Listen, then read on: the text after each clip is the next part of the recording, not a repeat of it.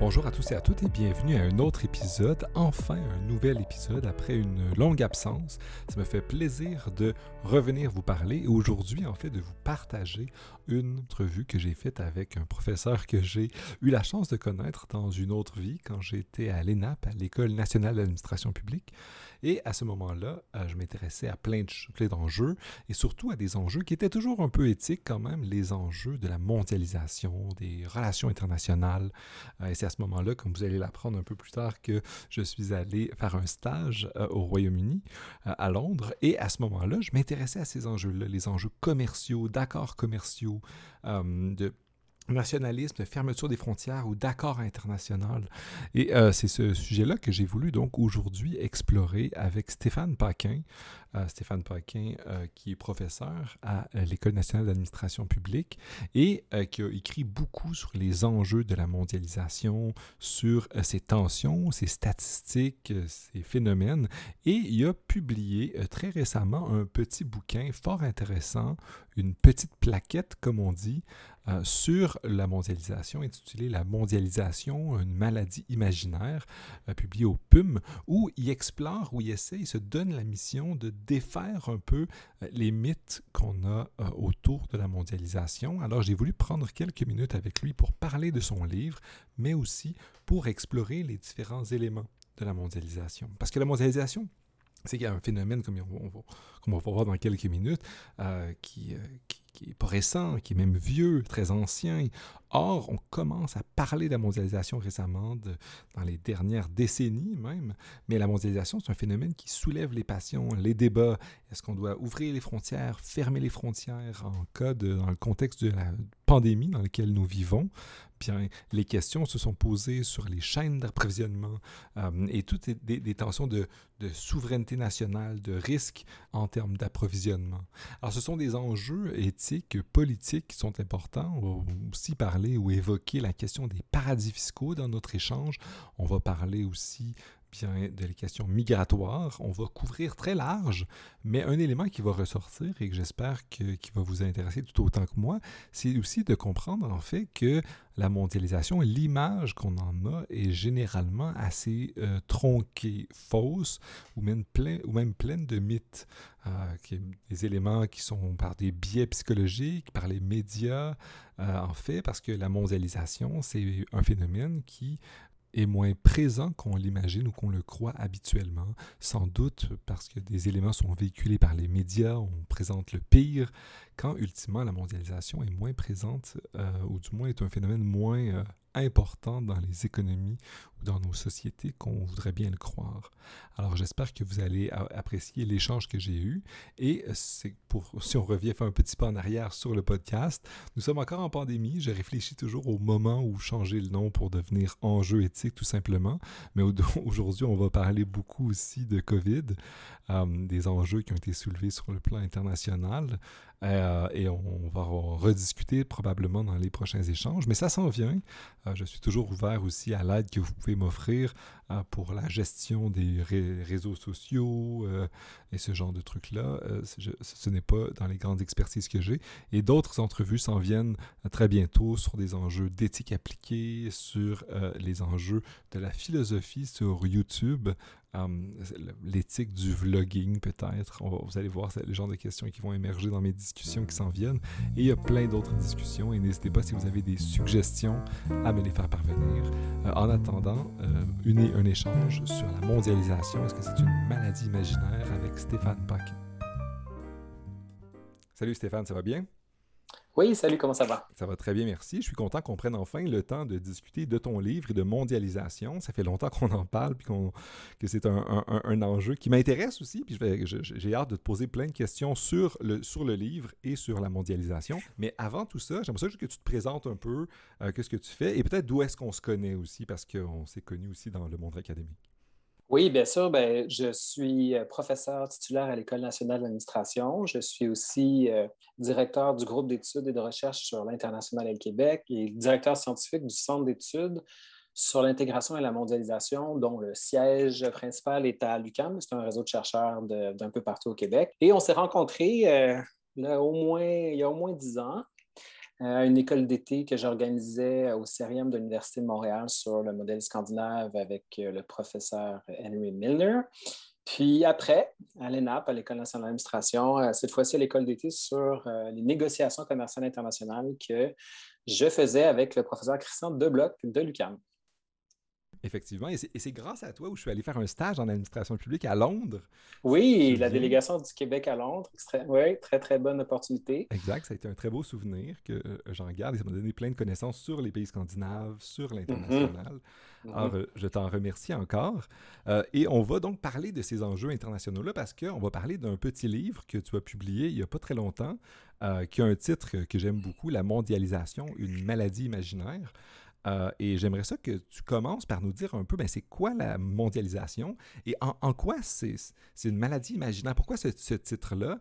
Parce que, ultimement, on a, la mondialisation, ça revient dans les, dans les, bouches de plein de gens. Euh, pendant un temps, il y, avait tout un mouvement altermondialiste, puis il y avait plein de termes puis de débats sur ça. Mais de nos mm-hmm. jours, on a l'impression qu'il y a un refermement. On a même les États-Unis avec... Euh, on s'éloigne de la mondialisation. C'est quoi qui se passe? Alors, c'est quoi la mondialisation, puis qu'est-ce qui se passe avec ça en ce moment? Oui, bien, la mondialisation, euh, dans le fond, euh, ce n'est pas un phénomène nouveau. Donc, la, mondialisation, c'est une diminution des, obstacles aux échanges de diverses natures qui vont favoriser la montée d'une interdépendance dans le domaine économique, financier, euh, culturel, bref, technologique. donc, c'est la mondialisation de façon simple. Puis quand on regarde euh, à partir d'outils comme l'outil Ngram Viewer qui est disponible sur euh, Google euh, Scholar, vous pouvez voir le, nombre de, le nombre de fois où un mot est utilisé dans la littérature à partir des, livres qui sont numérisés par Google. Et puis là, quand on regarde le mot anglais globalization, en fait, c'est un mot qui émerge lentement à la fin des années 80, 1980, puis qui va commencer à prendre une ascension spectaculaire, pour ne pas dire exponentielle, à la fin des années 90. Euh, le mot globalisation n'était pas utilisé dans les années 70, très peu dans les années 80. Ça commence au début des années 90, mais euh, c'est à la fin des années 90 au début des années 2000 qu'on voit une nette accélération. Euh, le mot anti-mondialisation n'a jamais été recensé dans une publication comme le New York Times avant 1999. Donc, on voit que ce sont des phénomènes qui sont relativement récents. Euh, et pourquoi le titre, La mondialisation de maladie imaginaire? En fait, le, livre a été écrit dans les derniers mois de l'administration Trump. Puis, euh, lorsque Donald Trump parlait des globalistes, ceux qui croient à la mondialisation, il les traitait de gens qui, qui, veulent détruire les États-Unis. Et lui, pour, pour remettre l'Amérique d'abord. Il voulait euh, ériger des barrières protectionnistes, il voulait euh, faire des sanctions commerciales contre des pays amis, euh, incluant le Canada, par exemple. Euh, de telle façon à redonner à l'Amérique sa grandeur. Puis, dans le fond, cette idée-là, c'est un peu comme le malade imaginaire, c'est-à-dire que les, Américains se croient malades, puis ils votent pour quelqu'un qui est, un charlatan, euh, qui, lui, qui prescrivent aux États-Unis des médicaments qui, plutôt que les rendre en meilleure forme, les rendent en effet encore plus malades. Et donc, je voyais le lien avec le malade imaginaire de, Molière.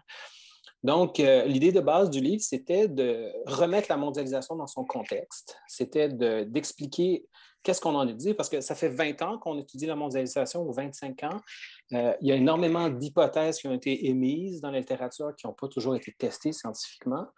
Puis, la littérature sur la mondialisation, en fait, le discours sur la mondialisation n'est pas seulement un discours académique, c'est un discours qu'on voit de plus en plus fréquemment en politique, dans les médias. Et donc, euh, par la force des choses, tout le monde a son opinion sur la mondialisation. Et là, moi, je voulais retourner aux faits retourner à des données probantes avec euh, des, assises empiriques un peu plus solides pour voir de quoi on parle également. Puis cette idée-là m'est venue en lisant un livre d'un auteur suédois qui s'appelle Hans Rosling. Rosling est un professeur, il est décédé, mais c'est un c'était un professeur de politique de santé internationale qui euh, a écrit un livre qui s'appelle Factfulness, là, euh, qui été traduit en français aussi sous le titre de Factfulness, donc le retour aux faits. Euh, et lui, il était assez euh, surpris de voir à quel point, dans les conférences internationales qu'il donnait sur la pauvreté dans le monde, sur euh, le développement des pays du Sud, sur la santé et sur l'éducation des populations les plus défavorisées de la planète, à quel point les spécialistes, comme les, professeurs d'université, les journalistes, les banquiers, même les prix Nobel d'économie, ignoraient la réalité de, la situation dans laquelle se trouvaient ces pays-là, même et toujours de façon beaucoup plus négative que la réalité. En, fait, euh, disait euh, de façon amusante, si un chimpanzé avait répondu à des questions aléatoirement, euh, choisi des réponses dans un chapeau, il y aurait eu des meilleurs résultats que certains prix Nobel d'économie qui ont fait son test. En fait, ce qu'il veut dire, c'est que les gens ont tendance à exagérer la mondialisation, puis en exagérant la mondialisation, en la surestimant, on a tendance à surévaluer aussi ses impacts sur euh, les politiques publiques, sur l'emploi, sur la richesse, sur les inégalités, sur euh, la pauvreté. Et donc, l'objectif du livre, c'était de, de recadrer en fait le débat à partir des données les plus solides qui existent, euh, à partir des banques de données, notamment des organisations internationales les plus crédibles. Mais c'est super intéressant. Euh, j'aimerais juste qu'on commence à préciser un peu ce qu'on dit par mondialisation, parce que dans ton livre, tu parles de plein de choses. Tu parles autant des communications internationales que euh, des, enjeux de l'immigration. Puis parfois, c'est ces éléments-là qui se mélangent dans les critiques euh, de la mondialisation. Les gens, ils craignent l'immigration, puis là, ils disent Ah, mais c'est l'immigration, mais là, il y en a qui sont pour le commerce. C'est quoi les différents facteurs qu'on inclut dans cette mondialisation? Est-ce que. Mm-hmm. certaines personnes pourraient dire la mondialisation, c'est juste le commerce, puis ils sont pour le commerce local. C'est quoi les éléments qu'on inclut dans la réflexion. Dans la mondialisation. Dans exact. OK. Ben oui, effectivement. Euh, la mondialisation, c'est beaucoup de choses. Et donc, c'est important de préciser de quoi on parle parce que ça peut être toutes sortes de choses. Alors, au tout départ, euh, les organismes internationaux comme le FMI, euh, comme l'OCDE, lorsqu'ils parlaient de la mondialisation, parlaient surtout de la mondialisation économique. Donc, dans ce cas-ci, ça signifie les exportations, les importations, ça signifie aussi les investissements à l'étranger, le mouvement des capitaux entre les pays. Euh, évidemment, tout ça est porté par un développement des nouvelles technologies des communications qui favorisent euh, la création de réseaux globaux de communication, donc les appels internationaux, Internet, évidemment, qui vient accélérer la tendance. Euh, c'est aussi certaines grandes entreprises comme Facebook, où à l'époque on parlait beaucoup de l'effet CNN qui diffusait, qui pouvait diffuser partout dans le monde des nouvelles, ce qui était inédit à l'époque. Pour certains, on doit ajouter aussi les mouvements migratoires. La capacité des gens de se déplacer dans la planète est beaucoup plus facile que, que ça l'était autrefois. Et après, on pourrait aussi parler de la mondialisation des idées, mondialisation des goûts, des cultures, euh, mondialisation des religions. Alors, il faut toujours préciser de quoi on parle spécifiquement. Dans le livre que j'ai fait, je m'intéresse surtout aux aspects économiques, donc le commerce, l'investissement et la capacité des pays à avoir des politiques publiques autonomes, à avoir des politiques euh, d'État-providence, de redistribution de la richesse, la capacité d'avoir des modèles sociaux qui sont différents les uns des autres et sont capables de s'adapter à la mondialisation. Parce que c'est souvent ça qu'on entend le, discours, c'est quand on pense à la mondialisation, on dit mais c'est les États qui perdent leur pouvoir. On, parle, on pense aux entreprises qui sont multinationales, quand on pense à l'international, c'est souvent ça. Et ah, puis dans ton livre, tu t'attaques un peu à cette idée-là que la mondialisation amène directement à une perte de souveraineté ou de contrôle, euh, ou même de, capacité à redistribuer ou à faire des politiques euh, d'État-providence. Peux-tu nous en dire un peu plus, parce que c'est un, élément au cœur de ta discussion? L'idée de la perte de pouvoir, c'est évidemment, il faut regarder euh, le passé pour comprendre quel genre de pouvoir avaient les gouvernements, puis comment ça a évolué euh, aujourd'hui. Donc, euh, est-ce que les gouvernements sont aujourd'hui moins puissants qu'ils l'étaient autrefois? je vais vous donner un exemple. en 1960, lorsque Jean Lesage gagne son élection et qu'il dépose le premier budget du gouvernement du Québec de la Révolution tranquille, le budget total du gouvernement, c'était 500 millions de dollars. En dollars d'aujourd'hui, 500 millions de dollars, ça veut dire 5 milliards. 5 milliards, c'est une somme appréciable, mais le dernier budget du gouvernement du Québec, c'était 135 milliards. C'est 2700 fois plus. Donc, euh, le gouvernement a un budget 2700% plus élevé qu'autrefois, alors que la population a seulement augmenté de 60% au Québec depuis 1961. Donc, euh, c'est difficile de dire que le, Québec de 1960 était beaucoup plus puissant que celui de 2021, n'est-ce pas? C'est le gouvernement actuel est énorme par rapport à ce que c'était en 1961. Donc, on a de la, il y a un des problèmes, c'est qu'on a tendance à surestimer les pouvoirs de l'État autrefois. Les, États étaient globalement plutôt petits dans les années 40, 50 et 60 par rapport à ce qu'on vit aujourd'hui. Les gouvernements sont beaucoup plus gros. Et l'autre chose, c'est qu'on tend à exagérer la mondialisation. Je vais vous donner quelques exemples pour qu'on puisse comprendre. Quand on parle de mondialisation, on parle de communication internationale. Donc, euh, aujourd'hui, il n'y a rien qui empêche un Québécois de communiquer par courriel à quelqu'un qui, est au Japon. Il n'y a rien qui, empêche un Québécois d'avoir un ami Facebook en Afrique du Sud. Il n'y a rien qui empêche un Québécois de, de faire des appels internationaux ou des réunions sur Zoom partout dans le monde. Alors là, la mondialisation rend possible tout ça. Mais est-ce que ça veut dire que les Québécois, dans les faits, deviennent des êtres internationaux? Je vais vous donner euh, les chiffres qui datent de 2017, donc euh, il y a quelques années. Euh, lorsqu'on regarde la part des appels internationaux par rapport aux appels nationaux que font les individus dans leur pays, quelle est la part de l'international? Est-ce que les Québécois passent 25% de leur temps à appeler à l'international puis 75% au Québec?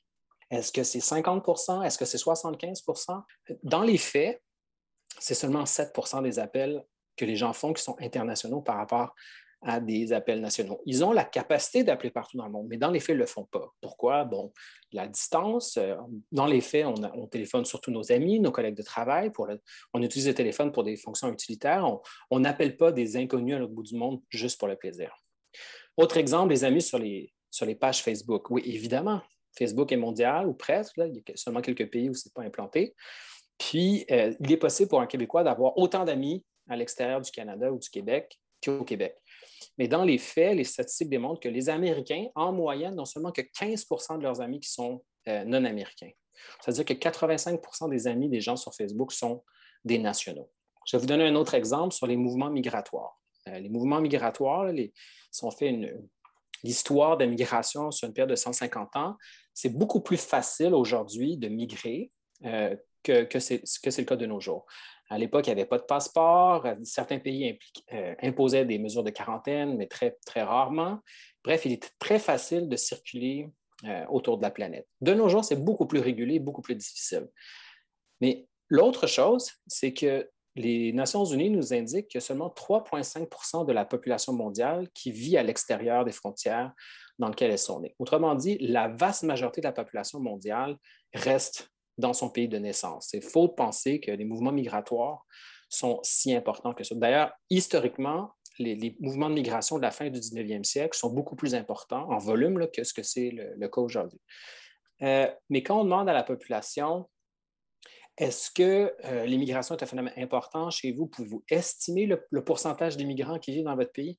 La plupart des gens ont tendance à massivement surestimer euh, le phénomène migratoire chez eux. C'est euh, un, sondage a été fait par la, firme Ipsos en 2016 dans une quinzaine de pays qui démontre que les gens, incluant le Canada et les États-Unis, qui, qui démontre que les gens ont tendance à surestimer par un facteur de trois les gens qui sont issus de l'immigration dans leur pays. On parle on parle des multinationales aussi. Bon, les multinationales, évidemment, on sait que ça existe. C'est vrai, c'est très réel. McDonald's, Starbucks, c'est partout dans le monde, Shell, peu importe, mobile, Facebook, Coca-Cola, tout ça existe pour vrai. Mais quand on regarde l'ensemble des entreprises dans le monde, quel est le pourcentage des entreprises qui sont internationalisées par rapport aux entreprises qui sont nationales? Euh, selon euh, Pankaj qui est un chercheur à la Stern Business School de New York, c'est 9% des entreprises en 2017 qui sont des multinationales. Puis quand il parle de multinationales, ça veut dire dans des entreprises qui, pour la majorité du temps, ne font des affaires que dans deux pays la vaste majorité des multinationales ne font des affaires que dans deux pays. Selon lui, il y a seulement 0,1% des entreprises qui opèrent à l'extérieur des frontières nationales, ce qui est très faible. 2 seulement des emplois des grandes entreprises se trouvent à l'extérieur du territoire national de l'entreprise. Et même les grandes entreprises du Fortune 500, qui sont les très, très grandes multinationales, font plus de bénéfices dans leur pays d'origine que elles le font à l'extérieur de leurs frontières. En fait, il y a seulement dans les très petits pays comme la Suède ou le Danemark ou peut-être même le Québec où les, ces multinationales font plus d'argent à l'extérieur de leurs frontières qu'à l'intérieur de leurs frontières. Et ça s'explique par la taille du marché plutôt que par euh, la mondialisation. Si on regarde les investissements étrangers, donc ce que les entreprises multinationales investissent euh, à chaque année à l'extérieur des frontières, quelle est la part des investissements internationaux par rapport aux investissements nationaux? c'est seulement 10% Ce n'est pas 50 ni 75, c'est 10% Puis les investissements directs étrangers, c'est à peu près 2,3% du PIB mondial. C'est important en termes d'argent, ce sont des volumes impressionnants, mais ce n'est pas 50% Ce qui fait qu'on est loin d'être dans un environnement mondialisé, si, euh, on peut parler des choses euh, comme ça. Puis, dernier exemple qui touche cette fois-ci le commerce international, les exportations. Selon l'Organisation mondiale du commerce, qui gère les questions liées à la mondialisation, euh, le commerce international correspond à à peu près à 27% du PIB mondial en 2017, donc un peu avant la pandémie.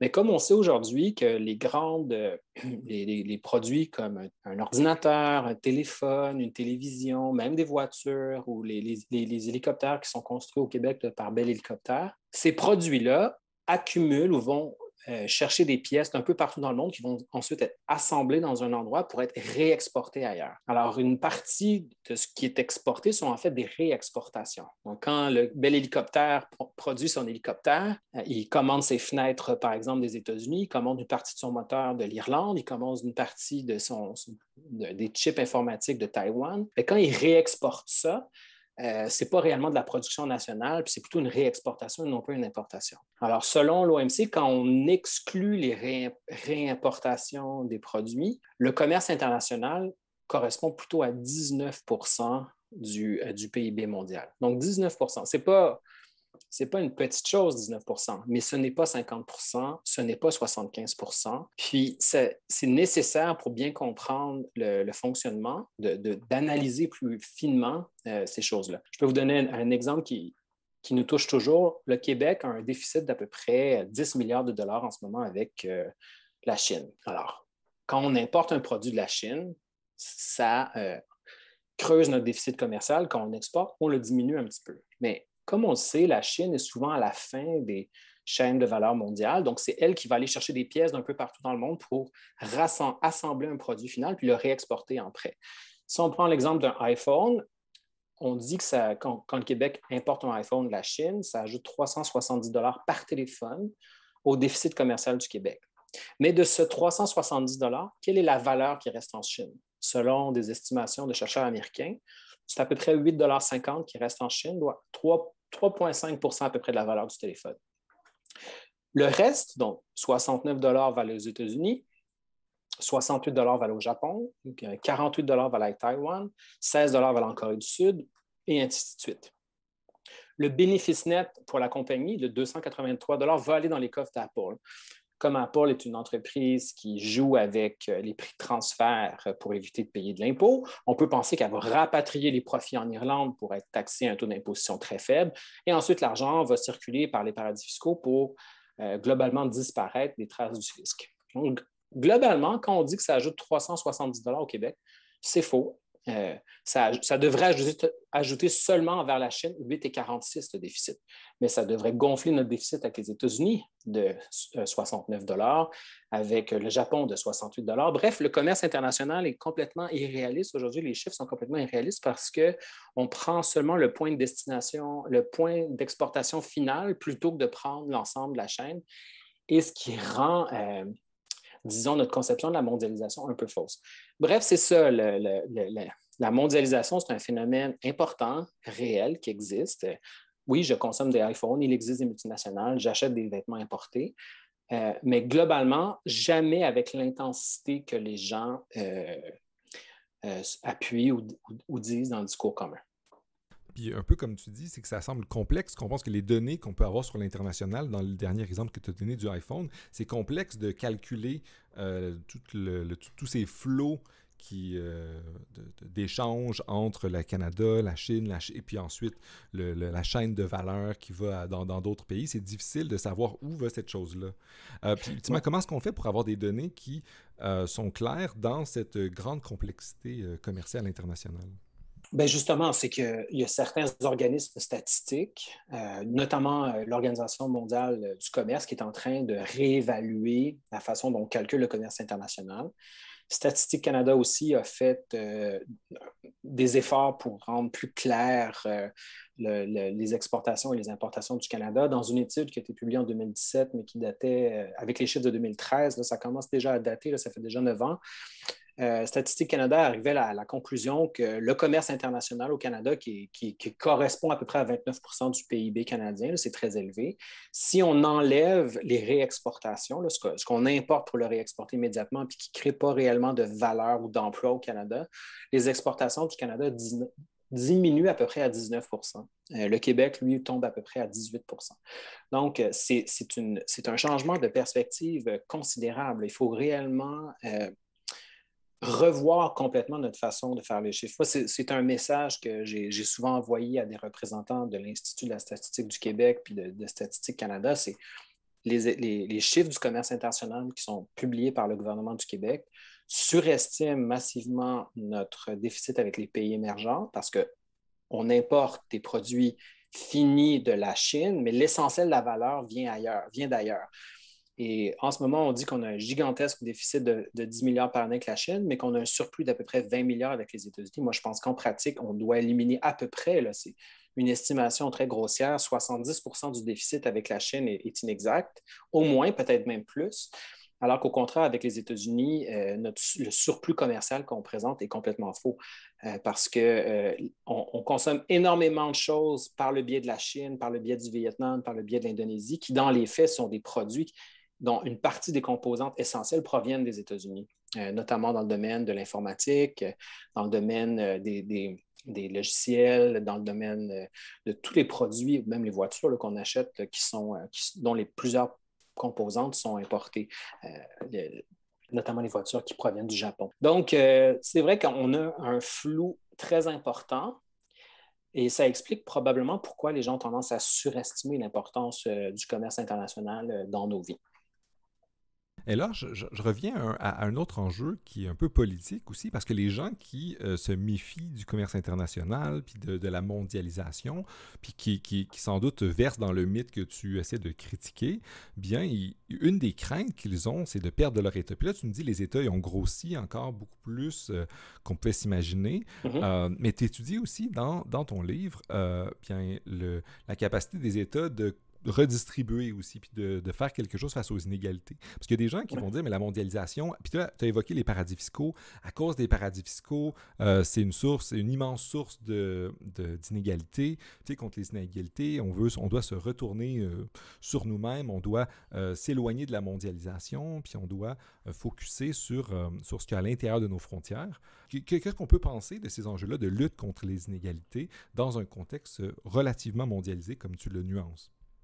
Oui, ce sont d'excellentes questions. Pour la question des, inégalités dans le monde, alors il y a plusieurs niveaux d'analyse qui sont, sont, qui sont à prendre en considération. Donc, c'est vrai que euh, à partir des travaux de Piketty, mais plusieurs autres, on constate qu'il y a une augmentation de la concentration de la richesse auprès du premier 1% de la plupart des pays. Euh, c'est vrai euh, aux États-Unis, c'est vrai aussi dans les pays émergents. C'est vrai en Russie où c'est vraiment dramatique, c'est vrai en Chine, euh, c'est vrai au Vietnam, c'est vrai en Malaisie. Donc, c'est un phénomène qu'on voit un peu partout. Là. Il, y a, une classe de très riches qui est en train de, de, s'enrichir davantage. Puis là, je peux donner un exemple qui touche les derniers, les, politiques qu'on fait actuellement. On a vu qu'aux États-Unis, euh, la Banque centrale américaine a choisi de maintenir ses taux d'intérêt extrêmement bas pour favoriser un retour de la croissance. C'est le cas aussi de la, la Banque du Canada dans, la, dans les conditions du COVID-19 on pense que quand les taux d'intérêt sont très bas, ça favorise l'emploi, ça diminue le chômage, donc ça permet à des gens qui étaient exclus du marché du travail de retrouver un emploi, d'avoir une meilleure qualité de vie, de s'enrichir. Ça, c'est vrai. Mais à, moyen terme, ça permet aussi une explosion du prix de l'immobilier et ça permet aussi euh, aux actions sur les marchés boursiers de prendre beaucoup en valeur. Alors, qui, possède de l'immobilier et qui possède des actions? Ben, ce n'est pas les pauvres. Donc, ça crée encore une fois une augmentation des inégalités. Euh, alors qu'on peut penser que la politique est désirable. On ne veut pas qu'on augmente les taux d'intérêt pour créer une récession pour empêcher les riches de s'enrichir euh, davantage, mais ça crée des inégalités.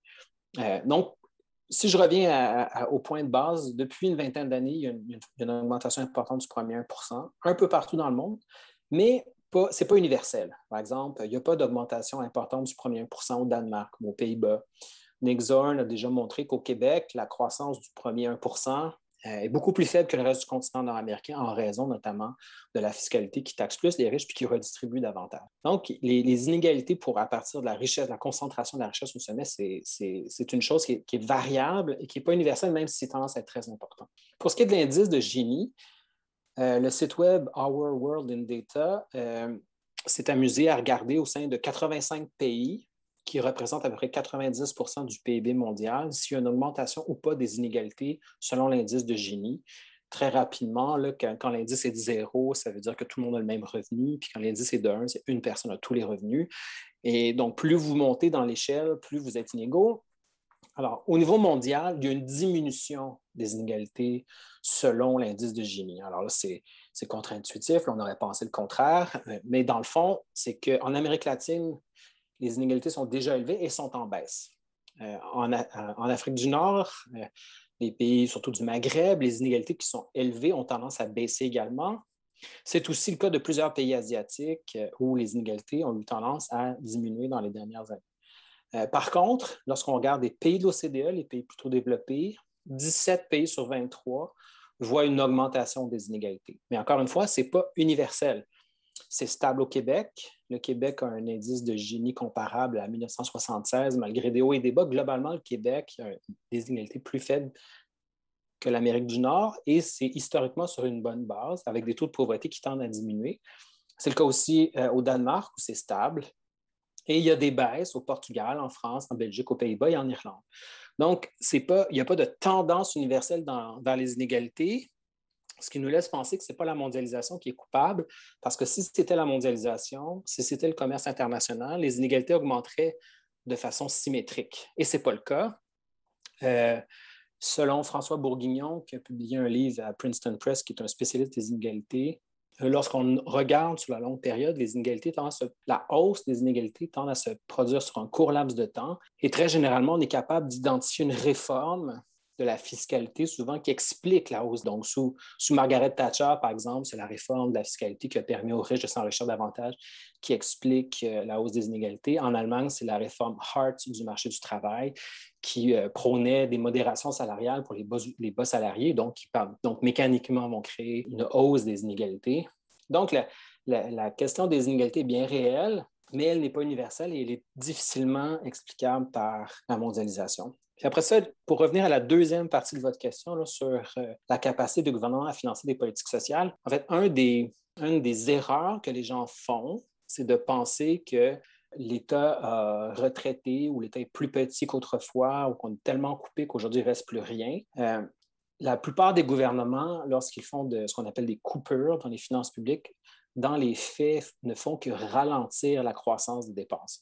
Euh, depuis les années 60, les dépenses en santé, les dépenses en éducation, euh, les dépenses aussi pour les retraites, mais les dépenses aussi pour le logement social, très souvent sont plus élevées que l'inflation et donc c'est un réinvestissement réel à chaque année. Lorsque les gouvernements font des coupures budgétaires, c'est dans le fond ralentir le rythme de croissance des dépenses, mais c'est rarement des, taux euh, négatifs. Il y en a eu dans l'histoire du Québec, les années Bouchard, les années Couillard ont été difficiles, mais là aussi, c'était seulement un ralentissement dans la croissance des dépenses, ce qui fait que euh, l'État est beaucoup plus gros aujourd'hui qu'il l'était autrefois. Donc, euh, si je prends les pays de l'OCDE, les pays plutôt développés, les pays de l'OCDE dépensent plus en pourcentage de leur grosse économie de nos jours, dans les années, euh, fin des années 2000, en fait en 2011, 2021, pardon, qu'en 1960 de 1960 à, nos jours, l'augmentation est même de 134% pour le Danemark, 127% pour le Japon, 68% pour la Suède, 39% pour les États-Unis, donc le, et 37% pour le Canada. Donc l'augmentation est quand même assez importante. Les États ne sont pas plus petits, mais bien plus gros. Puis quand on regarde plus spécifiquement dans les dépenses publiques, euh, les dépenses qui servent à financer l'État-providence, Selon l'OCDE, en 2018, on était à un niveau euh, historiquement élevé. C'était le record, à 20% du PIB des pays développés en moyenne. Et la croissance depuis 1960 était de 206% pour les pays de l'OCDE. C'était 350% pour la Finlande, 271% pour le Danemark et 251% pour la Suède. Donc, euh, c'est très. Euh, les États-providence sont beaucoup plus gros. Moi, ce qui m'a toujours bien amusé, c'est que les gens disaient ah, les bonnes années de l'État-providence suédois, c'est les années 60, 70, euh, alors que dans les faits, l'État-providence suédois est beaucoup plus gros en 2000 ou en 2016 qu'il l'était à l'époque. Les programmes sociaux sont globalement beaucoup plus complets, beaucoup plus vastes. Et c'est le cas pour la, majorité des pays de, l'OCDE aussi. Et puisque l'État est plus gros, puisque l'État-providence est mieux financé, ben, nécessairement, les États euh, collectent plus de taxes et d'impôts. Donc, c'est faux de dire aussi que les gouvernements euh, ont tellement baissé les impôts qu'aujourd'hui, ils ont moins d'argent qu'ils ne l'avaient sur une base historique. Selon l'OCDE, en 2017, euh, on atteignait 34,2% du PIB la moyenne des pays de l'OCDE. C'était un record depuis 1965. Donc, jamais les gouvernements euh, n'avaient autant récolté de taxes et d'impôts pour financer l'État et les dépenses sociales dans les dernières années. Et là, on était avant la pandémie de COVID-19 qu'on subit depuis maintenant un an et demi et pour lequel on a mis de, de, très nombreuses mesures, euh, souvent temporaires, mais d'autres sont souvent appelées à rester euh, au-delà euh, de la pandémie, notamment toutes les mesures pour rapatrier la production industrielle au sein des pays. Est-ce qu'on ne pourrait pas comprendre aussi le fait que sur le plan international, puis c'est une question naïve, la, la, réponse au COVID, l'aide des pays en, développement, n'a pas été très très rapide? Est-ce que ça pourrait être lié à cette question-là où les gens s'imaginent qu'avec la mondialisation, on pourrait régler plein de problèmes? Euh, comment est-ce qu'on peut comprendre cette, nuance-là que tu fais sur les enjeux de la mondialisation puis la réponse que les États ont eue avec la COVID, puisque tu en parles un peu dans, dans le livre? Oui, ben, la, réponse de la COVID, euh, il y a comme deux éléments. le premier élément, c'est que lorsque la crise a frappé, euh, d'ailleurs, le livre du journaliste Castonguay là, sur euh, le printemps le plus long qui explique comment a fonctionné la crise au Québec à partir de la haute fonction publique est vraiment très éclairant, mais les gens nous disaient, euh, ils étaient inquiets, par exemple, qu'on ne réussirait pas à nourrir la population parce qu'ils pensaient que les exportations de produits agricoles seraient bloquées.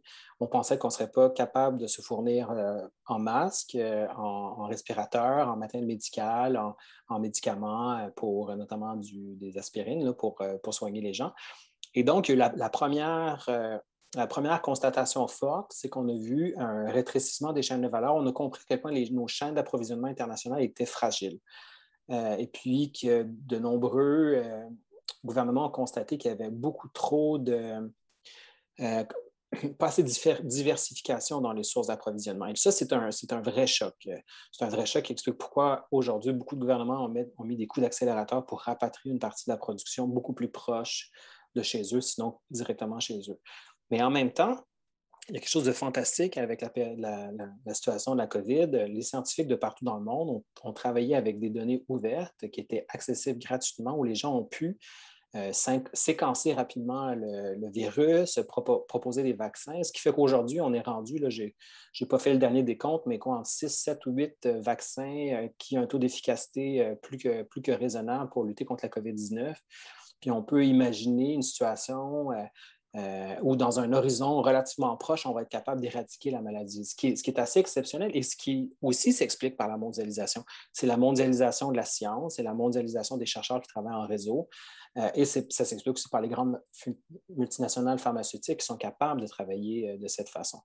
Donc, moi, je, comprends la réaction des gouvernements. Moi, j'étais un des premiers qui était extrêmement inquiet sur la, solidité des chaînes d'approvisionnement. Euh, je comprends aussi le gouvernement de vouloir rapatrier une partie de la production chez eux parce que la tendance est déjà installée. Je veux dire, euh, contrairement à ce qu'on pourrait penser, la tendance de rapatrier la production puis de, raccourcir les chaînes de valeur date de la, crise de 2008, en fait. Euh, depuis 2008, on assiste à un phénomène que les Américains appellent, ou les anglophones appellent la slow La mondialisation devient de moins en moins forte on voit un recul des exportations mondiales, on voit un recul de l'investissement international, puis les gens ont tendance à rapatrier une partie de la production chez eux. Donc, ce mouvement-là euh, euh, est surtout lié à ce que la, politique chinoise de la, Chine 2025 ou China 2025, donc la Chine comprend que les exportations qu'elle fait un peu partout dans le monde n'ajoutent que peu de valeur ajoutée sur le territoire chinois et ils veulent faire en sorte que 70% de la production d'un bien viennent de produits faits en Chine. Donc, euh, quand vous avez votre fameux iPhone qui a pour effet que seulement 3,5% de la valeur reste en Chine. Là, la Chine veut passer de 3,5% à 70% Donc, pour faire ça, il faut qu'elle rapatrie ou qu'elle crée des capacités de production en Chine, ce qui va avoir pour effet que les exportations américaines, les exportations britanniques, allemandes, japonaises ne pourront plus euh, se destiner au marché chinois. Et là, les Américains ont compris cette situation-là. Euh, évidemment, euh, Donald Trump a tourné tout ça en caricature, mais c'est devenu important. Les Américains ont compris l'importance de rapatrier une partie de la production chez eux et les Européens ont fait de même. Ce qui fait qu'on est dans une situation qui a euh, clairement un retour du nationalisme économique. On voit l'idée que le gouvernement intervienne pour rapatrier la production chez eux. Euh, et on le fait, bon, Donald Trump le fait de façon un peu brutale et parfois irréfléchie mais on voit que l'administration Biden le fait de façon beaucoup plus soutenue et intelligente. Je, pense que le gouvernement du Québec suit aussi la tendance. Par exemple, l'idée qu'on va financer à partir d'électricité québécoise euh, le chauffage des serres du Québec pour produire des légumes québécois à l'année, c'est une idée de substituer une importation pour un produit local. qui, est bénéfique pour l'environnement, qui est bénéfique pour l'économie. Donc, je ne vois pas trop le, problème avec ce genre de, politique. Évidemment, le danger à long terme, c'est si tous les pays se mettent à, mettre des barrières tarifaires ou à subventionner massivement les entreprises pour les rapatrier, euh, ça pourrait avoir pour effet de créer une récession mondiale un peu à l'image de ce qui s'est créé après la crise de 1929, où les gouvernements ont multiplié les, mesures protectionnistes. Pour l'instant, on est vraiment loin d'être là.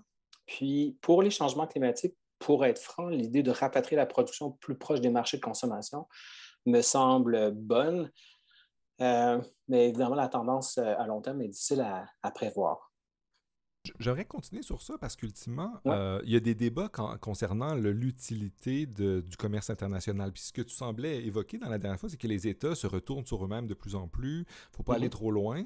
Mais comment est-ce qu'on peut. Qu'est-ce qu'on doit dire quand des gens d'une approche plus libérale ou néolibérale qui vont dire, en fait, ce qu'il faut. Euh, c'est faire plus de traités internationaux, il faut libéraliser encore plus le commerce, puis ça va euh, permettre la croissance, puis euh, les accords internationaux, l'efficacité qu'on a eue, la capacité à, lutter contre le virus euh, vient notamment de cette ouverture-là des frontières et qu'on doit, on doit continuer à aller dans cette direction-là. Puis certes, ça peut allonger les chaînes de production, puis peut-être ça peut les rendre un peu fragiles, mais mm-hmm. ça va créer de la richesse, ça diminue les coûts, ça permet à des États mm. d'aller chercher des ressources ailleurs à meilleur prix. Et c'est ultimement une approche très favorable au mécanisme de marché en coupant les frontières. comment est-ce qu'on peut penser à ça dans, le contexte international qui est le, nôtre?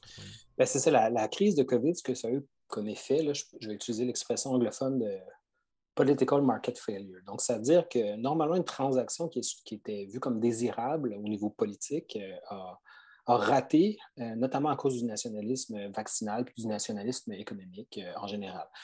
Le nationalisme vaccinal, ce que ça veut dire, c'est qu'à partir des premiers mois de la crise, il y a à peu près 140 pays qui ont mis des mesures protectionnistes à l'exportation de matériel sanitaire élémentaire pour euh, euh, juguler la crise. Qu'est-ce que ça veut dire? C'est que les Américains ont interdit l'exportation de vaccins produits aux États-Unis tant que les Américains ne seraient pas vaccinés. Euh, pendant un certain temps, les Américains ont refusé d'exporter des masques N95. Alors, nous-mêmes, on ne produisait pas de masques N95, on était complètement dépendants des masques américains on est obligé d'aller dire aux Américains, vous savez, la matière première qui va dans votre masque provient du Canada, donc faites une entente avec nous. Sinon, vous allez vous aussi avoir un problème d'exportation parce qu'on va mettre des restrictions aux exportations. Vous voyez un peu la logique, c'est que la plupart des pays se sont mis à bloquer les importations. Puis le cas le plus patent, ça a été l'Inde. Lorsque la, vague d'acide brutale a atteint l'Inde il y a quelques semaines, le gouvernement indien a interdit l'exportation de vaccins produits en Inde. Et c'était la, production des vaccins AstraZeneca pour le monde en développement qui était produit en Inde. On pensait que ça allait être ces vaccins-là qui allaient fournir l'initiative COVAX des Nations Unies. Euh, mais à cause des mesures protectionnistes. Donc, il y, a, une, défaillance du marché. Alors, maintenant qu'on sait ça, euh, qu'on sait qu'il pourrait y avoir une autre pandémie un jour, est-ce qu'on doit complètement libéraliser puis favoriser, euh, comme ça a été le cas, des grandes chaînes de valeur très tendues avec des difficultés d'approvisionnement et avec un risque de fermeture brutale en cas de crise?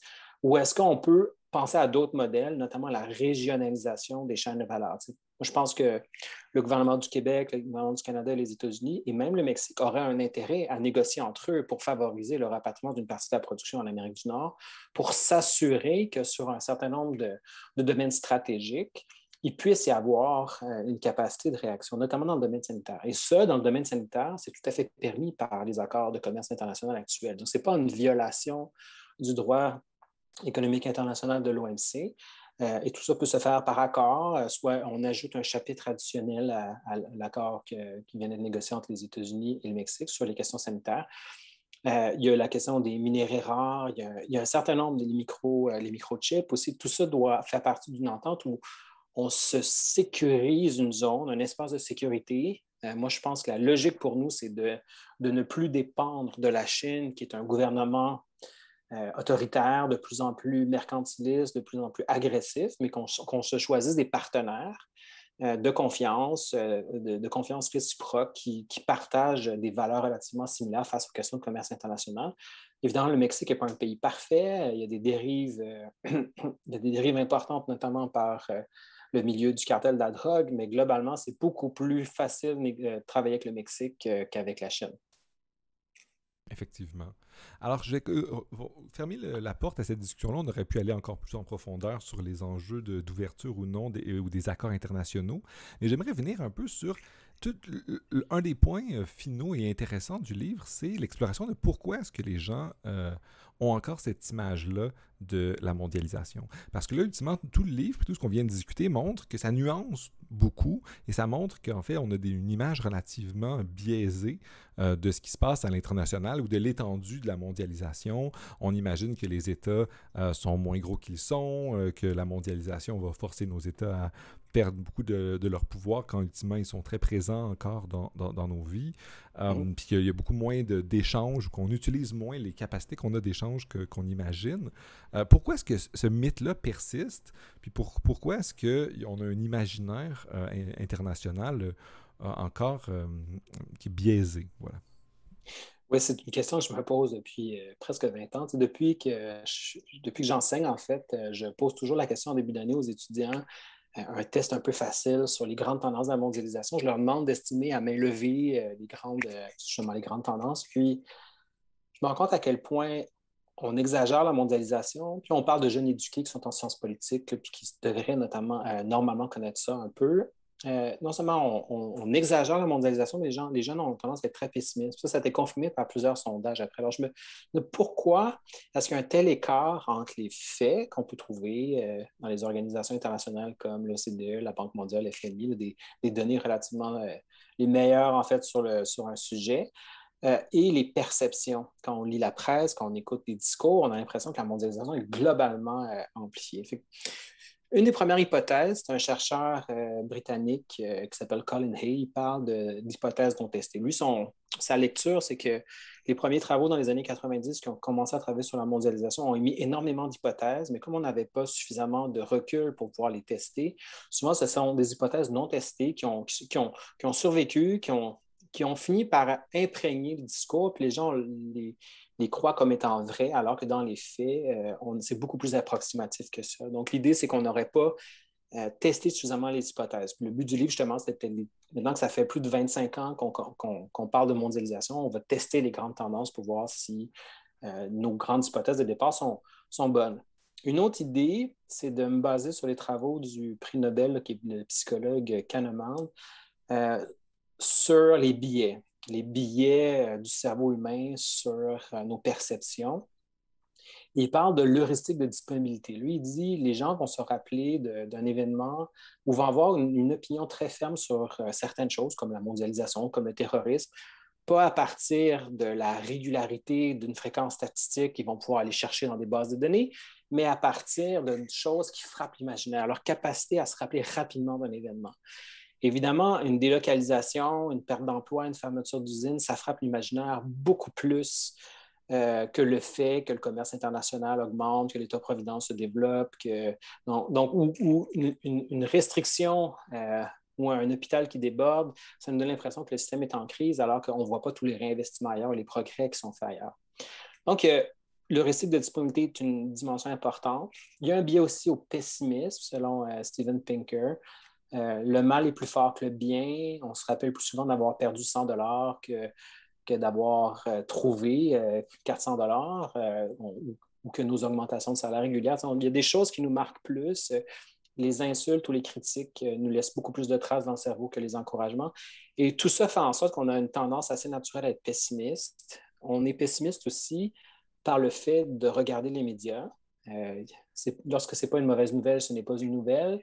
C'est très connu, c'est un adage journalistique. Donc, les, médias ont tendance à accentuer le biais pessimiste de la mondialisation.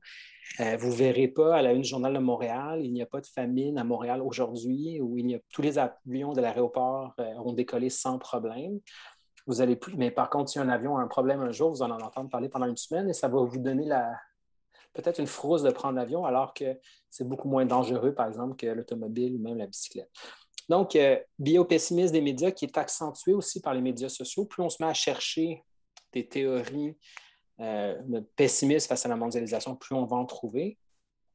Et finalement, le dernier point que j'ai trouvé, c'est une chercheure, euh, une professeure d'université à Harvard, Julia Hochschild, qui a écrit euh, un livre qui s'appelle Do Facts Matter? Est-ce que les faits ont d'importance? Et qui dénote dans, dans ses travaux un billet vers le pessimisme en sciences sociales, surtout à gauche. Je ne suis pas, pas prêt à dire que c'est surtout à gauche, mais il y, a un, billet vers le pessimisme. Elle a dit que c'est surtout à gauche, notamment auprès des théories critiques qui deviennent de plus en plus populaires dans la, dans la littérature euh, académique. Donc, Horace c'est une spécialiste des Afro-Américains aux États-Unis, puis elle dit euh, le, discours qu'elle a prononcé, euh, l'article qu'elle a écrit date à peu près il y a 7 ou 8 ans. Elle dit jamais les, les Afro-Américains avaient eu des conditions de vie aussi bonnes dans leur histoire aux États-Unis. Pourtant, c'est à, partir de, façon coïncidente, jamais le discours a été aussi violent face à la situation des Noirs aux États-Unis. Et elle explique ça par l'importation des théories critiques dans les travaux de recherche aux États-Unis. Puis elle dit le problème fondamental de la théorie critique, c'est que vous ne pouvez pas reconnaître que les choses vont mieux parce que sinon vous faites l'apologie du système que vous êtes censé dénoncer. Et elle, elle soutient qu'il est plus facile de faire publier nos recherches lorsque on, est pessimiste que quand on est optimiste. Et donc, les stratégies des chercheurs ont tendance à se, se présenter de telle façon à confirmer, disons, euh, euh, nos billets euh, pessimistes qui sont déjà, très ancrés dans notre, dans notre cerveau. C'est ça, qu'on aurait des biais à la fois dans notre cerveau, à la fois les médias, et en fois non seulement les médias, mais la recherche académique elle-même, il y aurait des biais vers le mhm. pessimisme, vers nous présenter des éléments qui sont pour, là qui, pour nous faire réagir négativement ou déprimer face à la situation. Oui, c'est ça. Moi, j'ai organisé un panel il n'y a pas très longtemps avec quatre chercheurs qui ont écrit un livre en 1999 qui s'appelait Global Transformation, qui était un des premiers livres sur la mondialisation qui a un impact majeur, l'un des livres les plus cités. Puis euh, un des auteurs, euh, Jonathan Parenton, me dit euh, Moi, je pense que dans le milieu académique, ce qui est sous-représenté, c'est les gens qui sont favorables à la mondialisation. Il dit maintenant, la plupart des gens sont critiques, la plupart des gens ont quelque chose à dire de négatif, la plupart des gens soulignent des menaces à venir. Mais les gens qui, au début des années 90, étaient les grands défenseurs du libre-échange, des investissements étrangers, de la mondialisation, ne sont plus représentés dans le milieu académique. Ils, ne le sont, dans le fond, que dans les organismes comme le, les organismes patronaux, des organismes de lobby ou de think tank. Mais c'est vrai que c'est très, très rare dans, le milieu académique de voir des gens qui sont extrêmement favorables à la mondialisation. Je, rebondirais sur ça pour poser la question aussi. Puis est-ce que selon toi, qui, baigne dans ces recherches-là, euh, est-ce que ça, a un effet ou ça, peut créer des biais? Parce que d'un côté, on pourrait imaginer qu'il y a des gens de, nature libertarienne qui sont pour euh, les open borders, puis qui sont très favorables. Euh, on, aurait des choses à dire sur les recherches contemporaines. Est-ce que tu vois un peu le même biais qui va favorable à la critique de la mondialisation? c'est quoi qui se passe? Parce que dans, dans, les, dans, les, domaines où je, je, je, baigne parfois, j'entends, il y a toujours quelques libertariens qui vont dire ah bien, il faut, euh, il faut augmenter, la, la, il faut revenir au 19e siècle sur le plan de la migration, il faut laisser les gens venir, quitter, surtout avec les causes, avec les changements climatiques, où il, va y avoir plein de migrations euh, environnementales, il faut mhm. ouvrir, euh, sur les avantages économiques de l'ouverture aux migrants, euh, ce genre de choses-là, et sur euh, l'importance de, des échanges économiques, bon, peut-être dans un contexte non pandémique, mais l'importance de l'ouverture des frontières euh, pour les idées, etc. Et ça se passe comment dans, dans, la recherche? J'ai l'impression que, comme je dis, le, point de vue favorable à la mondialisation est de plus en plus en train de s'atténuer. Il était autrefois très nettement dominant dans les départements d'économie. Euh, relativement aussi consensuel dans les départements de, droit international économique, donc ceux qui s'occupent de la rédaction des traités, plus pessimiste en sciences politiques et très critique en sociologie, en philo, etc. Euh, mais depuis, euh, depuis une quinzaine d'années, avec le discours sur l'augmentation des inégalités, avec le, discours sur la mondialisation devient plus, plus pessimiste, même dans les départements d'économie. Euh, j'ai l'impression qu'on est dans une situation euh, où les défenseurs de l'ouverture, ou les gens qui souhaitent plus de mondialisation euh, sont dans une situation difficile. D'ailleurs, j'ai trouvé que la, stratégie du gouvernement Trudeau dans les dernières années est assez intéressante. Eux, ils parlaient justement de faire une, des accords de commerce, mais de, l'utiliser, les accords de commerce, pour régler des problèmes sociaux, pour euh, favoriser l'intégration des Autochtones dans le commerce international, l'intégration des femmes, redistribuer la richesse, de créer de nouveaux programmes sociaux. et ça, ça me semble être très significatif dans la tendance actuelle. C'est comme si le gouvernement Trudeau pensait que plutôt que de créer de nouveaux programmes sociaux, directement à partir du Canada, il fallait les faire inscrire dans les accords de commerce. Alors, l'objectif d'un accord de commerce, c'est de favoriser le commerce et pas de redistribuer la richesse. Euh, et j'ai trouvé ça très symptomatique de la situation actuelle où les gens pensent que pour vendre un accord de commerce, pour vendre le libre-échange, il faut lui ajouter autre chose parce que le, libre-échange en soi n'est plus suffisant pour euh, se soutenir en lui-même.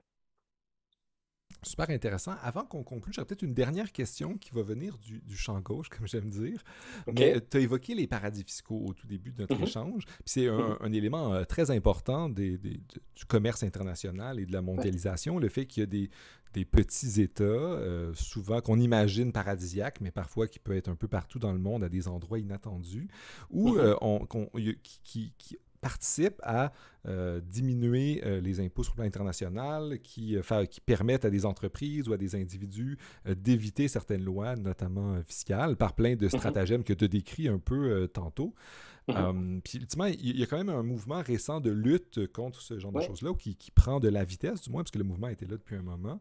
Euh, mm-hmm. Comment est-ce qu'on peut comprendre ça à la lumière de, ce qu'on a discuté sur euh, la mondialisation? Comment est-ce que euh, ça, vient affecter la mondialisation? C'est une bonne question. En fait, on a vu récemment avec la proposition du gouvernement Biden de mettre un impôt minimum à 15% sur les multinationales. C'est vraiment un impôt minimum parce qu'au Canada, on taxe déjà plus que ça, les multinationales.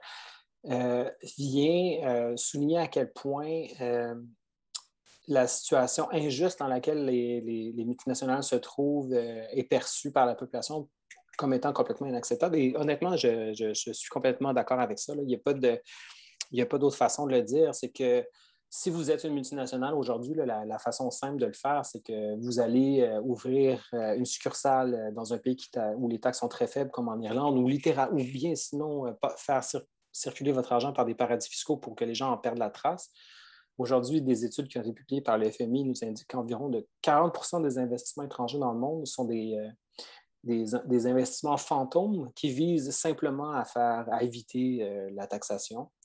Euh, donc, cette situation-là qui a été créée par les États, en fait, qui a été permise par les États, nécessite maintenant d'être contrôlée la difficulté, évidemment, c'est que dès que pour que cette situation-là se, règle, il faut que les États s'entendent entre eux. S'il y en a un qui décide de resquiller, eh bien voilà, la, proposition va finir par euh, perdre de son eau, puis de son sens, puis de toute façon, ça ne fonctionnera pas. Donc, pour moi, ça, ça me semble éthiquement, moralement, tout à fait acceptable de taxer les, multinationales et de telle façon à euh, créer un terrain de jeu uniforme pour tous les joueurs. Il n'y a, pas de raison de donner des avantages euh, particuliers à des entreprises étrangères de cette nature. Par contre, ceux qui pensent que ça va régler tous les problèmes de financement de la dette publique vont être surpris de voir à quel point les montants qu'on va aller chercher sont relativement faibles. Euh, si on prend la part d'un pays comme, euh, je, pense que j'avais vu les chiffres pour la France, on parlait de 5 milliards par année. C'est important, 5 milliards par année, mais c'est une, une pinote dans le budget de l'État français. Ce n'est pas, pas ça qui va complètement changer la, dynamique. Mais par principe, effectivement, juste par... Euh, pour faire une référence à un principe de droit, celui de la justice naturelle, je pense qu'on doit euh, mettre des règles qui s'appliquent euh, pour tous et qui sont uniformes. Et ça me semble tout à fait cohérent avec une, mondialisation plus social-démocrate, plus juste, plus inclusive, qui permet aux États de, développer des politiques, euh, des politiques sociales pour leurs citoyens. Et je pense que c'est un bon mot de conclusion sur un sujet qu'on aurait pu continuer à explorer ensemble très longtemps. Euh, merci beaucoup d'avoir aidé, m'aider moi et les gens qui nous écoutent, euh, de, défaire un peu les mythes qu'on a autour de la mondialisation, puis de nous donner des données. Euh, j'invite nos auditrices et auditeurs à aller lire, s'ils veulent avoir plus d'informations sur ça, le tout petit bouquin, La mondialisation, une maladie imaginaire, qui est publié au PUM, si je ne me trompe pas, par Stéphane Paquin. Alors, je vous invite à, aller jeter un œil. Puis je te remercie beaucoup, Stéphane, d'avoir participé avec moi, puis d'avoir discuté de ces sujets de recherche-là qu'on avait déjà discuté quand on était quand j'étais à l'ENAP. Mhm. Et je suis content de voir que tes recherches continuent sur ce sujet-là. Et on, en a on, on, parlait un peu avant qu'on enregistre qu'il y a plein d'autres livres. Alors, nos auditrices et auditeurs, si vous allez fouiller sur ces enjeux-là, vous allez pouvoir trouver plein de bouquins publiés sur ces enjeux-là si vous êtes curieux ou curieuse. Merci. merci à toi et je te souhaite une bonne, un bon été. Merci.